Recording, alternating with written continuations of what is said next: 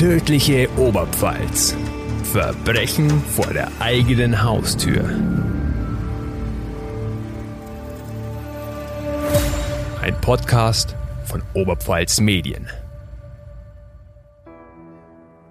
Hallo und herzlich willkommen zu einer neuen Folge Tödliche Oberpfalz. Mein Name ist Mareike Schwab und mir gegenüber sitzen heute Vanessa Lutz und Alexander Unger. Hallo. Hallo. Denn wir ziehen die Folge heute ein bisschen anders auf. Es wird eine Doppelfolge, das schon mal vorweg. Wir haben uns nämlich einen, ja, spannenden und auch sehr umfangreichen Fall rausgesucht. Um was geht es denn diesmal? Es geht um den Fall Sophia Lösche. Sophia Lösche ist eine junge Frau, die von Leipzig nach Amberg trampen wollte und verschwand. Nach ihrem Verschwinden wurde sie in Spanien tot aufgefunden. Ihre Familie hat nach ihr gesucht. Sie dachte nämlich, die Polizei tut nicht genug. Und im Gespräch bin ich heute mit Andreas Lösche, dem Bruder der Verstorbenen, der ermordeten Sophia Lösche. Und ich würde sagen, bevor wir jetzt hier groß drum rumreden, wir hören einfach mal direkt rein. Der Fall Sophia Lösche. Am Telefon bin ich verbunden mit Andreas Lösche. Andreas Lösche ist der Bruder der ermordeten Sophia Lösche. Guten Abend, Herr Lösche. Grüße Sie, Herr Unger. Hallo. Herr Lösche, 14. Juni 2018.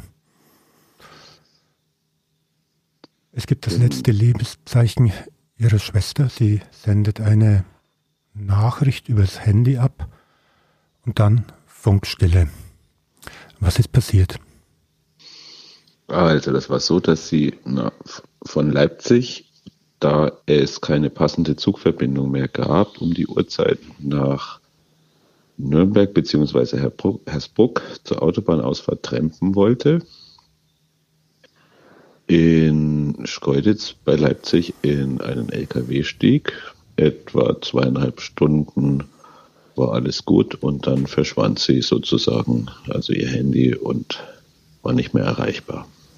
Ähm, das heißt, das Handy selbst war nicht mehr erreichbar, es hat nicht mehr geklingelt oder das war schlicht und ging einfach, einfach aus. Ja. Was wir eben also jetzt wissen ist, dass das Handy oder nach den Ermittlungsakten, dass das vermutlich aus dem LKW hinausflog, etwa äh, nicht äh, weit von der Raststätte Sperrbis. Ihre Schwester galt als sehr zuverlässig. Ähm, sie war unterwegs zum Geburtstag des Vaters, glaube ich. Mhm, genau so ist es. Ähm, wie haben Sie gehandelt? Was, was geht da in einem vor? Und äh, meine Schwester, sie meldet sich nicht. Äh, was waren Ihre Handlungen, Ihre Aktionen? Naja, erstmal ist die Situation so, dass äh, oder war es so, dass mein Vater natürlich nochmal zum Bahnhof ist und geguckt hat, ob sie vielleicht doch noch in dem allerletzten Zug drin sitzt und so weiter. Und das war nicht der Fall. Und er hatte ja, wie Sie schon sagten, am nächsten Tag Geburtstag und hat morgens etwa 7 Uhr bei der Polizei angerufen, bei der Notrufzentrale und äh, wollte eine Vermisstenmeldung aufgeben. Da hat man ihn erstmal vertröstet, er solle doch um noch ein bisschen warten und so weiter. Jetzt sei sie dann noch nicht lang genug verschwunden und äh, das sei doch alles noch nicht so besorgniserregend und was weiß ich was alles. Aber er wusste natürlich schon, äh, wenn eine 28-Jährige, die immer zu erreichen ist, nicht ankommt, zumal zu einem Geburtstag extrem zuverlässig ist und äh, vorher eben auch noch ausgemacht hatte, wenn sie irgendwo hängen bleiben sollte, äh, Papa holst du mich ab und da hat er natürlich gesagt, na klar, ruf halt an. Äh, und all diese Kommunikation gab es ja dann nicht mehr. Also war meinem Vater und meiner Mutter war relativ schnell oder sofort klar, dass da was Schlimmes passiert sein musste. Und dann hat er mich am nächsten Morgen eben informiert und angerufen, dass der Geburtstag abgesagt ist, beziehungsweise die Feierlichkeiten dazu und was eben passiert war. Und dann sind wir äh, trotzdem natürlich nach Amberg gefahren, von Bamberg hier. Naja, und dann erfährt man das alles und dann ist man am Anfang ja erstmal ziemlich konsterniert und sprachlos und äh, also eine sofortige Reaktion, dass man da irgendwie gleich anfängt, aktiv zu werden, das gab es nicht. Weil das muss man ja auch erstmal alles verarbeiten. Ihre Schwester war sehr zuverlässig. Der Vater hat sich gleich Sorgen drum gemacht. Mhm. Ähm, Sie und ihre und Freunde ihrer Schwester haben dann eine eigene Suchaktion gestartet. Ja, genau. Also wir haben an dem Geburtstag selbst hat natürlich dauernd das Telefon geklingelt. Äh, die Polizei war ja inzwischen auch informiert. Eine Vermisstenanzeige war aufgegeben. Und dann haben eben immer Freunde und Verwandte angerufen, wollten wissen, was los ist und ob es irgendwelche Neuigkeiten gibt, ob sie aufgetaucht ist. Also es riefen alle möglichen Leute an, bloß die Polizei nicht mit irgendwelchen Neuigkeiten oder gar Nachfragen oder was weiß ich. Und da merkt man dann schon, okay, offensichtlich kommt da nichts in die Gänge und dann haben wir beschlossen oder habe ich gesagt, lass uns da am Samstag früh nochmal hinfahren zu der Amberger Polizeidienststelle und nochmal hier mal dringlich darauf hinweisen, dass hier was absolut, also dass da vermutlich irgendwas ganz Schlimmes passiert sein muss. Anders konnten wir es uns gar nicht erklären. Also mein Vater hat auch bei dem ersten Mal schon am Freitag gesagt, er wird seine Tochter nicht wieder lebend, lebend sehen. Das hat er mehrfach betont bei der Amberger Polizei, was aber dort nicht für wahnsinnig viel Motivation gesorgt hat, irgendwas zu tun. Sage ich mal jetzt ein bisschen sarkastisch. Mhm. Und, also Sie schätzen äh, das so ein, eben. Nur um es ja, richtig einzuschätzen. Ja, ja, ich meine, es war noch dazu das Wochenende, an dem die Fußball-Weltmeisterschaft begonnen hat. Also vermutlich hat der ein oder andere Beamte war da nicht so wahnsinnig motiviert, jetzt noch Sonderstunden zu schieben oder so. Auch das ist jetzt ein bisschen, ja, wie soll ich sagen, eine Unterstellung ja, oder überspitzte überspitzt. Darstellung meinerseits, aber die würde ich auch. Genau, genau genommen kam mir das an dem Wochenende und kam uns das an dem Wochenende auch mhm. tatsächlich so vor. Das dürfen Sie gerne senden, das habe ich schon oft öffentlich gesagt. da habe ich kein Problem damit. Das ist. Ja. Wir waren bei der Polizei, äh, der mhm. Vater war bei der Polizei. Ähm, und dann waren ja. wir im Samstag früh nochmal. Und nachdem ich dann mindestens fünfmal in so einer Dauerschleife gesagt habe, Sie müssen von einem schweren Gewaltverbrechen ausgehen. Hat irgendwann einer der dort diensthabenden Polizisten, das war ja noch nicht die Kriminalpolizei, sondern die äh, PI, ähm, gesagt, okay, jetzt laut, läuten bei mir auch die Alarmglocken. Und dann wurde halt alles nochmal aufgenommen. Und wenn Alarmglocken läuten angeblich, dann war ich jetzt dann davon ausgegangen, jetzt kommt vielleicht dann doch ein bisschen was ins Rollen. War aber wieder nicht der Fall. Was man gemacht hat, das war jetzt schon Samstag früh, war so etwas wie eine ja, passive Vermisstenanzeige in die Systeme zu geben. Mhm. Das heißt, meine Schwester hätte jetzt zum Beispiel am Frankfurter Flughafen mit dem Pass einchecken müssen und dann kennen Sie das, wenn man so den ja. Pass auf den Scanner legen muss, dann wäre aufgeleuchtet, diese Person wird gesucht. Also es wäre dann sozusagen ein eine Aktion gewesen, die zufällig auftaucht und nicht eine aktive Suche nach genau, ihrer Schwester. Also, und wenn man so sucht, dann sucht man ja eigentlich nicht nach einem Opfer, sondern nach jemandem, der noch irgendwie unterwegs ist, äh, selbstbestimmt. Also von daher eine völlig absurde Art und Weise, nach jemandem zu suchen, der definitiv oder dafür, dafür sprachen alle Anzeichen, äh, nicht mehr selbstbestimmt unterwegs ist auf dieser Welt.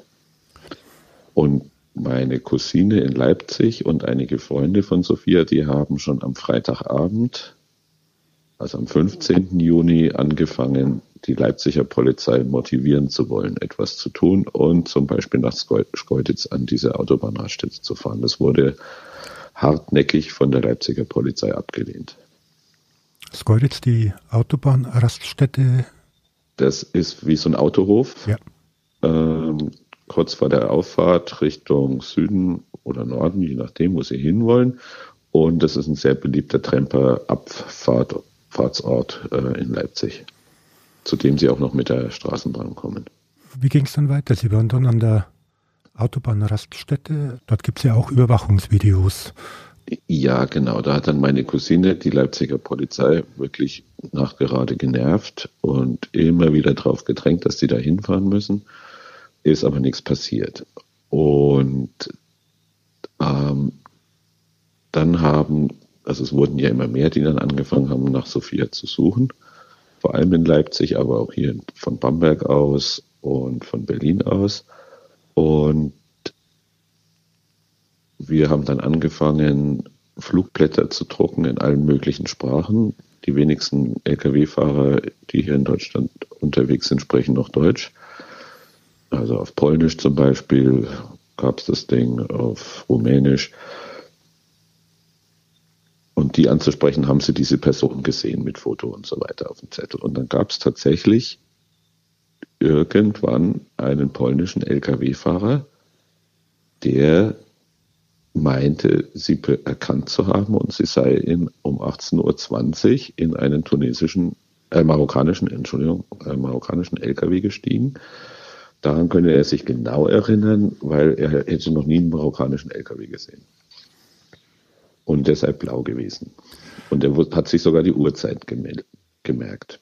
Und dann gelang es meiner Cousine und einigen Freunden und Freundinnen von Sophia, einen Streifenwagen in Schkeuditz, der da auftauchte, zu überreden, jetzt wirklich nach diesen Videobändern, die jetzt zu sichten. Das war im Prinzip 46, 45, 46 Stunden, nachdem sie verschwunden war. Nach 48 Stunden dürften die die Bänder löschen. Das heißt, zwei Stunden bevor die Bänder wahrscheinlich gelöscht worden wären, das wäre in Schkeuditz wohl nicht passiert, so wie wir mhm. später dann erfahren haben, aber sie hätten theoretisch gelöscht werden können, gesetzlich. Ja. Und da war dann, hat, hat meine Cousine gesagt, spult doch mal bitte auf 18.20 Uhr. Und prompt war sie da tatsächlich. Also der polnische Lkw-Fahrer hat sich absolut korrekt erinnert. Erstaunlich, gell? Und äh, ja, so war es dann. Und dann wussten wir, welcher LKW, welches Kennzeichen, äh, wie der ganze LKW ausschaut, wie der Fahrer ausschaut, hat man alles wunderbar gesehen auf diesen Videoaufzeichnungen, dass meine Schwester da eingestiegen ist. Alles top. Alle Informationen da. Und dann dachten wir, okay, jetzt kann es nicht mehr lang dauern. Dann haben die den. Und nichts ist passiert. Das war dann Samstag, später Nachmittag, früher Abend. Also am 16. Wenn das Kennzeichen zu sehen ist, gibt es ja auch die Möglichkeit festzustellen, für wen fährt der. Genau, die Spedition und so weiter war alles zu sehen. Mhm. Sie haben dann Kontakt aufgenommen mit der Spedition oder? Erst am Montagmittag. Bis dahin war ja unser Team schon so um die mindestens 100 Leute angewachsen. Und Montagmittag in unserem erweiterten Team, sage ich mal, war auch ein Freund einer anderen Cousine, der marokkanisches Arabisch spricht, weil er aus Marokko stammt.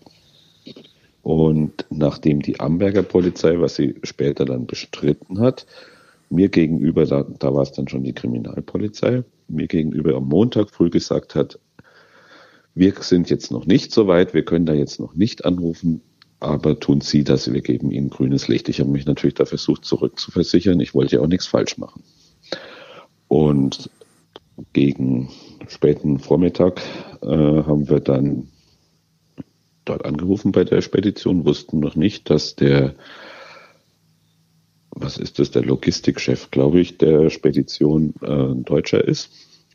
Also mit Deutsch, wir hätten gar ja. keinen marokkanisch sprechenden gebraucht, genau genommen, oder marokkanisches Arabisch sprechenden. Und naja, und diese Spedition hat sofort zugesichert, da zu helfen und alle Kontakte aufzunehmen und so weiter. Ja, so war das. Und so sind wir mit der Spedition selbst in Kontakt gekommen und später hat sich ja dann etwa, das war auch noch am Montag, sieben, acht Stunden, neun Stunden, nachdem er meine tote Schwester abgelegt hatte in Nordspanien, der Fahrer auch tatsächlich dann bei meiner Cousine und Eva gemeldet. und noch 22 Fotos geschickt, die seine Unschuld dokumentieren sollten. Also alles, was letztendlich zur Spedition zum Täter, zu den Bildern geführt hat, ist auf Initiative der Privatsuchenden zurückzuführen. Es gab keinerlei Ermittlungsergebnisse durch die Polizei, weil sie schlicht und einfach nicht ermittelt hat. Sie haben vorhin gesagt, das Team war zu dem Zeitpunkt 100 Köpfe stark. Etwa, äh, ja. Alles Freunde der Familie, Freunde von genau. Sophia. Mhm. Es gab eine eigene Website dafür. Genau, und eine Facebook-Seite und alles Mögliche. Die hatte zeitweise irgendwie 11.000 Mitglieder. Also das ist, wir haben ja viel dann über die sozialen Netzwerke versucht, weil wir ja natürlich auch irgendwie ein bisschen hilflos waren. Äh, wir hat, haben ja keine Struktur, die eine Polizei hat. Wir können keine Streifenwagen losschicken und LKWs und Grenzen überwachen und was weiß ich. Also blieben uns ja eigentlich nur die sozialen Netzwerke. Und unsere ja, Plakate, die aufgehängt wurden und so weiter. Und ich sage mal, wenn wir die Struktur gehabt hätten wie die Polizei, würde ich im Nachhinein behaupten, wir hätten es geschafft. Zwischen dem 18.20 Uhr, Sophia das letzte Mal irgendwo auf einem Video zu sehen, mhm. äh, und dem. Das war das vorletzte Mal. Es gibt noch Aufzeichnungen aus einer Rast Autobahnraststätte oder das ist auch ein Autohof bei Hof. Ich komme jetzt gerade nicht auf den Namen. Ein kleines bisschen nördlich von Hof. Und da haben die zwei nochmal einen Kaffee gekauft. Vertrauensbildende Maßnahme sozusagen. Und da ist sie auch nochmal auf dem, auf dem Video zu sehen. Zwischen diesen letzten Videobildern und dem mhm. Tod von Sophia vergingen wenige Stunden. Und das sagt die Staatsanwaltschaft und das sagt das Gericht und das behauptet die Polizei. Wenn ich alle Indizien zusammenfasse und ich kenne die Ermittlungsakte, die aus etwa 4500 Seiten besteht, ziemlich gut und das Wesentliche, was darin zusammengetragen wurde, stammt alles von der Guardia Civil und der Churchill, also der äh, spanischen Polizei. Wenn ich alle Indizien zusammenfasse, muss der Todeszeitpunkt erst am Sonntag gewesen sein. In der Nacht von Samstag auf Sonntag. Sozusagen laut Aktenlage genügend Zeit, um Sophia zu finden? Davon bin ich felsenfest überzeugt. Davon bin ich felsenfest überzeugt. Das Einzige, was wir nicht wissen, also für mich steht es ganz sicher fest, ist, dass es gibt nichts, was für die Theorie des Gerichtes und der Staatsanwaltschaft spricht. 0,0. Das könnte ich auch wirklich auch belegen. Und äh, sämtliche Presse, die den Fall beobachtet hat, Süddeutsche und so weiter mit äh, oder auch ihre Kollegin vom, vom Neuen Tag, die eigentlich, die unterschreiben meine These da. Also da, da, da bin ich mir ganz sicher. Und das ist ja eben auch genau das, was mich während des Prozesses eben so beschäftigt hat. Warum ist dieser Prozess nicht darauf angelegt, die Wahrheit herauszufinden, sondern nur sozusagen ein revisionsfestes Urteil hinzukriegen gegenüber dem Täter? Und aber darum schien es zu gehen und gleichzeitig hat man natürlich damit auch erreicht, äh, wie soll ich sagen, die Polizei ein bisschen aus dem Schneider zu nehmen. Ne? Sie wäre ja sowieso nicht zu retten gewesen. Indem man sagt, es war, äh, es sagt, indem man sagt, es war in Sperrbis passiert. Ja. Gerade das Stichwort Polizei nochmal gefallen. Mhm. Äh, es gab ja auch Unklarheiten bei der Zuständigkeit. Wer ist, welche Polizei, welches Bundesland ist dafür zuständig? Ihre Schwester genau. kam mhm. aus Leipzig, mhm. wollte Sachsen, nach Bayern. Ja. Mhm.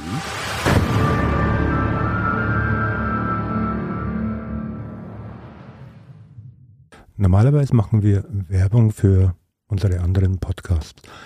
In Zeiten, in denen Krieg mitten in Europa ist, machen wir Werbung für eine Hilfsaktion, die den Menschen zugutekommt, die aus der Ukraine fliehen.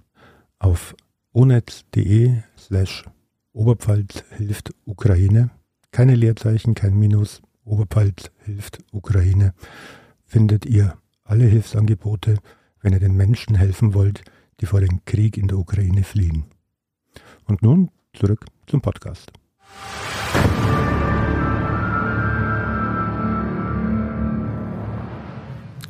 Und plötzlich gibt es äh, Zuständigkeitsprobleme, weil der Wohnort in einem anderen Bundesland liegt, der Zielort oder die Vermisstenmeldung äh, in einem weiteren Bundesland erstellt wird. Genau. Mhm. Es hat, soviel ich weiß, vier Tage gedauert, bis die Zuständigkeit geklärt war. Ja, so ist es.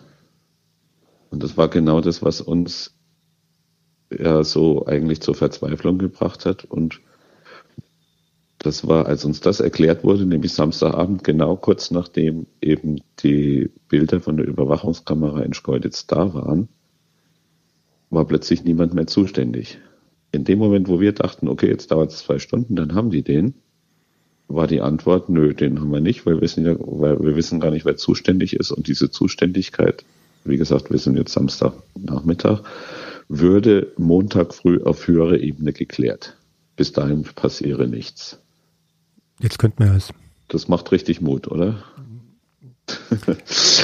man könnte ja fast als ähm, Unbeteiligter jetzt ähm, meinen, bevor niemand zuständig ist, sind lieber zu viel zuständig und äh, lieber genau. suchen zwei Länder nach, nach einer mhm. vermissten Person als gar kein Land. Ähm, so ist es, so sehe ich es auch. Und die Zuständigkeit wäre eigentlich, wenn sich die Polizei an ihre eigenen Vorschriften und Gesetze gehalten hätte, überhaupt keine Frage gewesen weil die Zuständigkeit sich immer nach dem Erstwohnsitz richtet. Also die sächsische Polizei wäre zuständig gewesen, hat dies aber abgelehnt. Warum auch immer. Gibt's ich kann es Ihnen bis heute nicht sagen. Gibt es dafür in den Unterlagen eine Begründung? Nein, gibt es nicht. Es gab ja hinterher ein, im Innenministerium wurde der Fall auch aufgearbeitet. Ja, auf meine Bitte hin. Gab es da dann eine Erklärung dafür? Denn es sieht ja so aus, als ob Zeit verstrichen ist. Zeit, ja. die mhm. wertvoll war. Es gab tatsächlich dann, ich habe schon relativ früh, das war schon im August 2018, den bayerischen Minister, Innenminister und den sächsischen Innenminister gebeten, äh, diesen Fall zu untersuchen, im Hinblick darauf, dass ich vermeiden möchte oder dass irgendwas besser werden muss. Es wird ja nicht, Sophia wird ja nicht das letzte Opfer sein, sondern irgendwann verschwindet mal eine zwischen Schleswig-Holstein und Niedersachsen oder zwischen Rheinland-Pfalz und Hessen. Und also dieser Fall wird ja nicht einmalig bleiben. Im Gegenteil. Und da muss es dringend Verbesserungen geben, dachte ich mir und habe dementsprechend die beiden Ministerpräsidenten, äh, Innenminister angeschrieben. Und um Untersuchung und Verbesserung gebeten. Die, das sächsische Innenministerium hat sich ziemlich doof angestellt und hat das Ganze an die Untersuchungsstelle der sächsischen Polizei weitergeleitet. Äh, genau die wollte ich nicht, dass es überprüfen, weil wenn sich die Polizei selbst überprüft, kann ja eigentlich nicht viel bei rauskommen. Und der bayerische Innenminister Joachim Herrmann, dem ich da auch sehr dankbar dafür bin, hat mir zugesichert, dass er sich darum kümmert und es tatsächlich in die Wege leitet. Und das ist auch geschehen. Und die Ergebnisse dieser Untersuchung wurden uns, da waren es dann schon Corona-Zeiten, ich glaube, es war im Mai 2020 vorgestellt, persönlich durch die Untersuchenden, die dann leider auch wieder aus Kreisen der Polizei stammten, aber es war halt nun mal so. Das war in Nürnberg. Das war ein sehr ausführliches und langes Gespräch und da wurden uns auch diverse Fehler eingeräumt, die gemacht wurden. Und es gäbe einen ziemlich dicken Bericht. So, und dann habe ich damals darum gebeten, ob ich diesen Bericht denn auch mal sehen darf. Der wird mir bis heute verweigert, weil es angeblich Verschlusssache des bayerischen Innenministeriums sei. Warum auch immer, kann ich Ihnen nicht sagen. Es hat die Süddeutsche versucht, es hat äh, Frontal 21 vom ZDF versucht, da an diesen Bericht zu kommen. Es ist nichts zu machen. Also muss in dem Bericht irgendwas drinstehen, was darauf hindeutet, dass tatsächlich einiges bei weitem nicht so gelaufen ist, wie es laufen sollte. Jetzt wäre die große Frage, zieht man Schlüsse draus?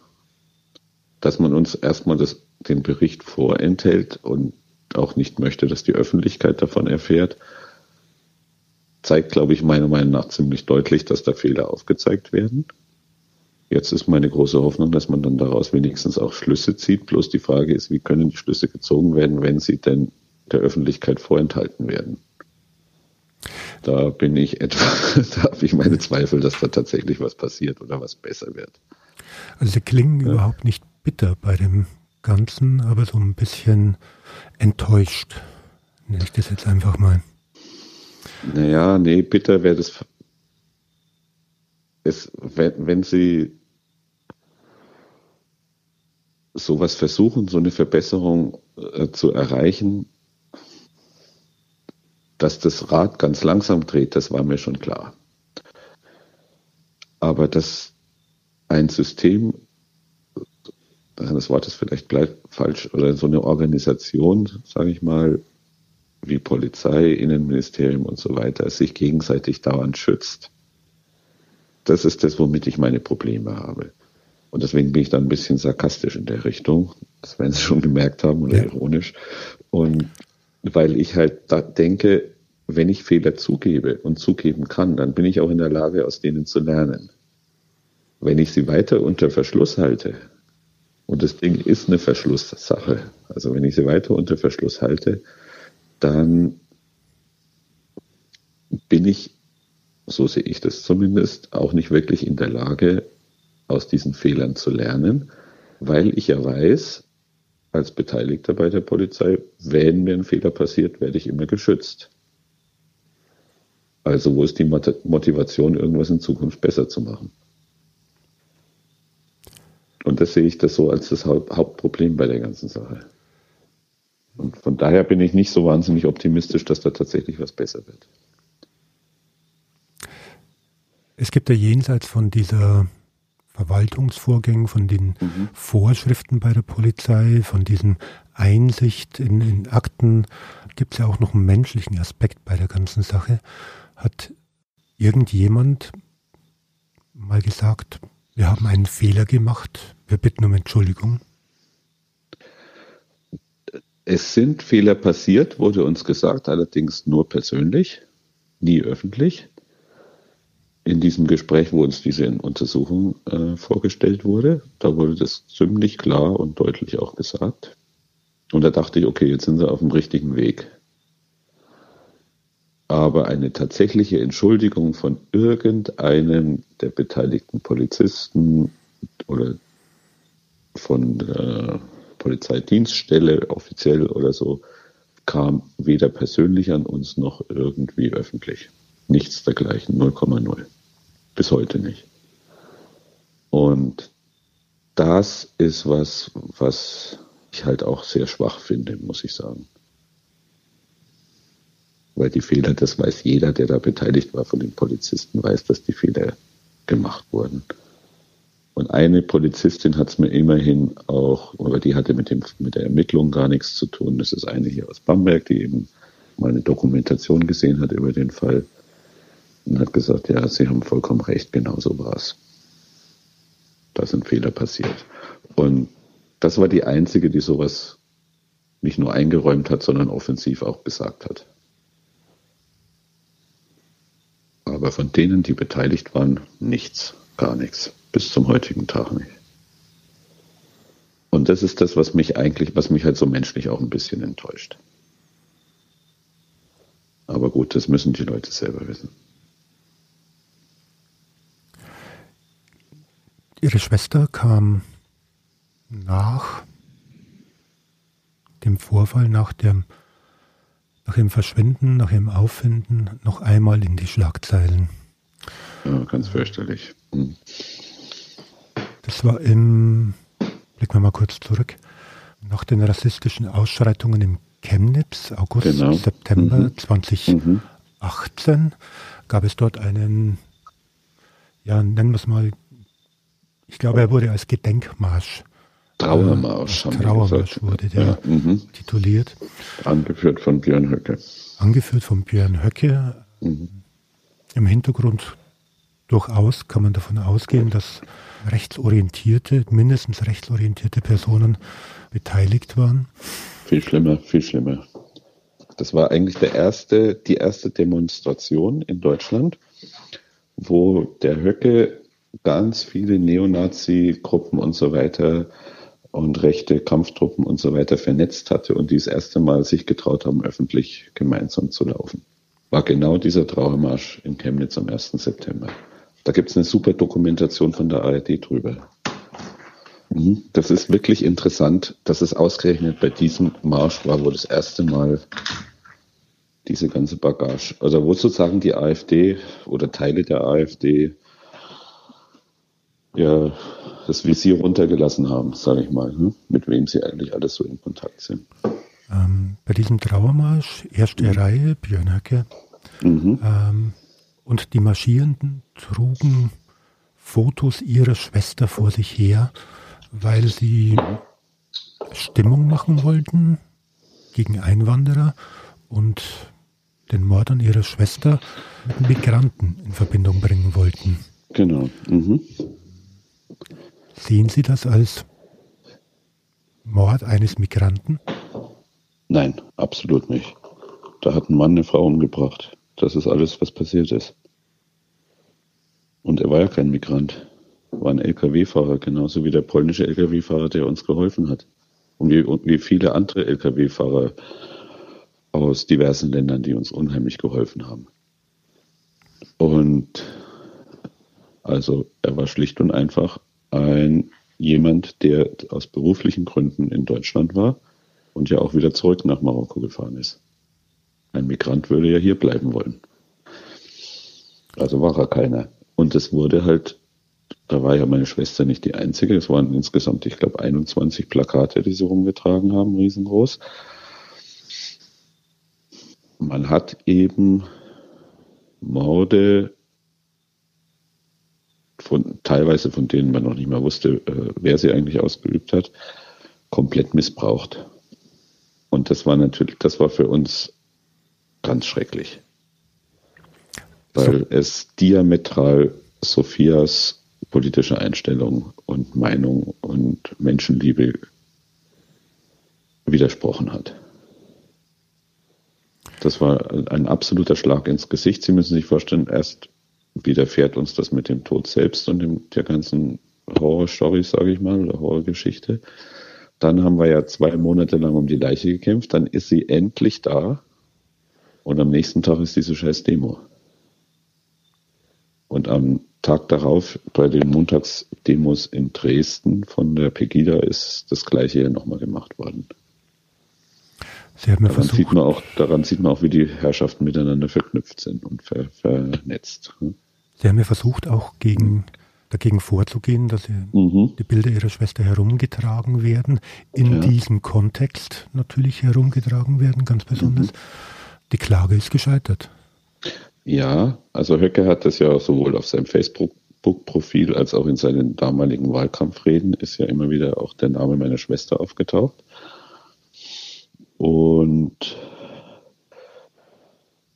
wir haben dann dagegen geklagt äh, im Sinne des Urheberrechts, weil ein Bild einer Person, die gesucht wird, darf öffentlich verwendet werden, solange sie gesucht wird. Sobald der Fall sozusagen abgeschlossen ist oder die Leiche gefunden, wandert das Bildrecht wieder zurück an die Person selbst.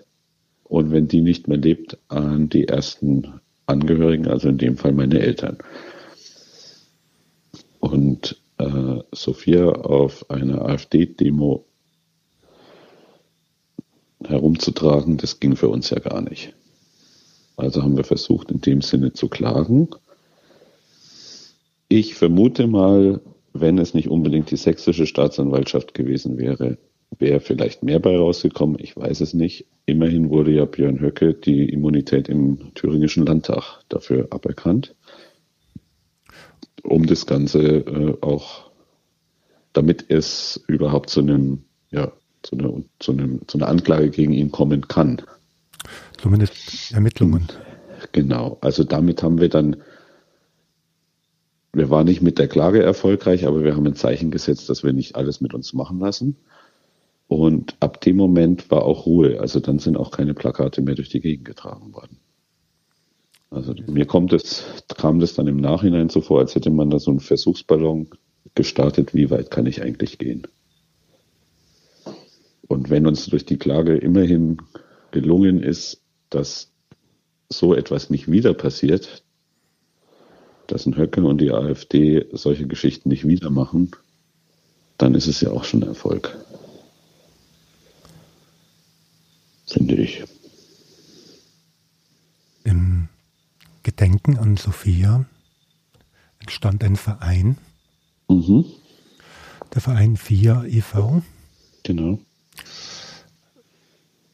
Was ist die Hauptaufgabe des Vereins? Da gibt es Verschiedenes. Ich bin selbst jetzt nicht so wahnsinnig aktiv in dem Verein. Also das macht eher so der Freundeskreis.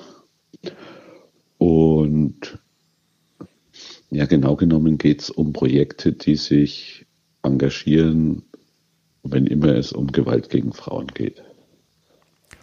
Gewalt gegen Frauen, mhm. weil wir davon ausgehen, dass es ein kein Migrantendelikt war oder Delikt eines Migranten oder, mhm. sondern einfach das Delikt eines, ein, der Mord an einer Frau, ausgeführt genau. von einem Mann. Mhm. Fertig ja. aus. Das ist die ganze Geschichte genau genommen. Klassischer Femizid. Ganz genau. Und um nichts anderes geht's.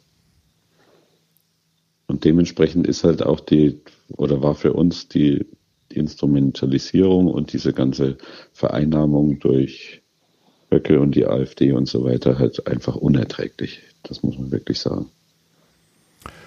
Stichwort unerträglich. Wie unerträglich ist denn diese Ungewissheit über diese Ermittlungsergebnisse, also das, was intern in den Ministerien geklärt werden sollte, äh, wie groß ist da die, die Verzweiflung, da wirklich mal was bewirken zu wollen, bewirken zu können? Na, ich wäre schon froh gewesen, muss ich sagen, wenn der bayerische Innenminister oder irgendjemand mal gesagt hätte, hier ist, sind die Ergebnisse, die wir jetzt hier ermittelt haben, unsere Untersuchungen erbracht haben schauen Sie sich's mal an, glauben Sie, das entspricht dem oder so. Also wenn man mich damit ins Boot genommen hätte oder irgendjemanden von uns, weil ich es Ihnen ja auch angeboten hatte. Und das finde ich eigentlich ein bisschen traurig, dass man die Ergebnisse, dass man sozusagen zu den eigenen Fehlern nicht steht. Und das ist das, was ich vorhin auch schon mal gesagt habe. Äh, wenn man zu den Fehlern nicht steht, dann wird man sie auch nicht wird man in Zukunft das Ganze auch nicht besser machen können. So denke ich jedenfalls. Und äh, das ist das, was mich so ein bisschen äh, traurig stimmt, dass, weil wenn irgendetwas an diesem ganzen Fall ja noch ein positives Ende haben könnte, dann vielleicht, dass es der nächsten und übernächsten nicht wieder genauso geht. Und naja, dafür habe ich versucht, mich einzusetzen. Ob es was jetzt, wie ob es was gebracht hat oder nicht, das ist im Moment eigentlich noch eher ein offenes Ende, würde ich sagen. Weil ich ja schlicht und einfach die Untersuchungen nicht kenne und auch nicht weiß, inwieweit sie übermittelt wurden an Polizeidienststellen und so weiter, ob die daraus gelernt haben. Was ich weiß von vielen Polizisten ist, dass die in Bayern eigentlich alle diesen Fall kennen.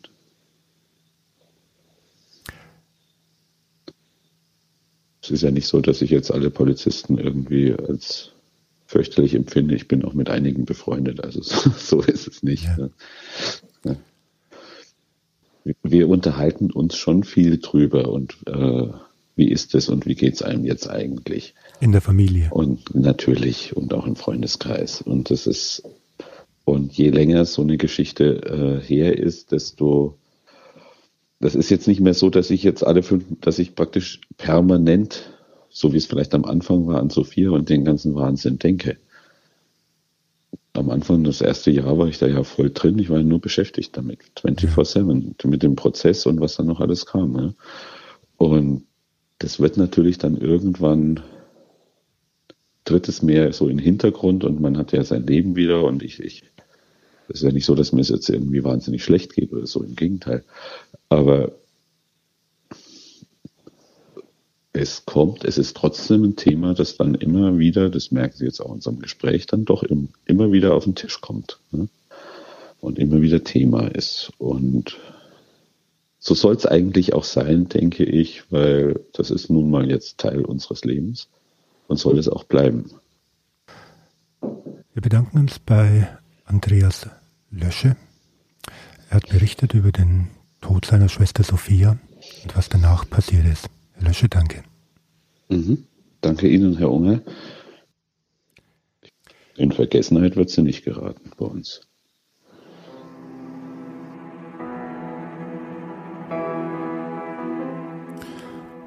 Andreas Lösche erhebt Vorwürfe an die Behörden, an die Polizei, ans Innenministerium. Es wurde nicht genug getan, sagt Andreas Lösche. Wir haben dazu auch im Innenministerium nachgefragt und innerhalb von zwei Tagen eine Antwort erhalten per E-Mail. Was genau sagt denn das Innenministerium? Ich wollte unter anderem wissen, gab es denn hinterher eine interne Aufarbeitung der Vorfälle, eine Fehleranalyse, wie man es in der Wirtschaft auch macht. Dazu hat uns das Innenministerium geschrieben, ja, das hat es gegeben. Man hätte sich mit den Behörden der anderen Bundesländer zusammengesetzt und aus den Ergebnissen der Untersuchung ein neues Handlungskonzept entwickelt für Vermisstensuche. Das wird auch im Alltag angewendet, schreibt uns das Innenministerium. Haben Sie auch genau genannt, wie Sie jetzt halt anders arbeiten, was das Konzept beinhaltet?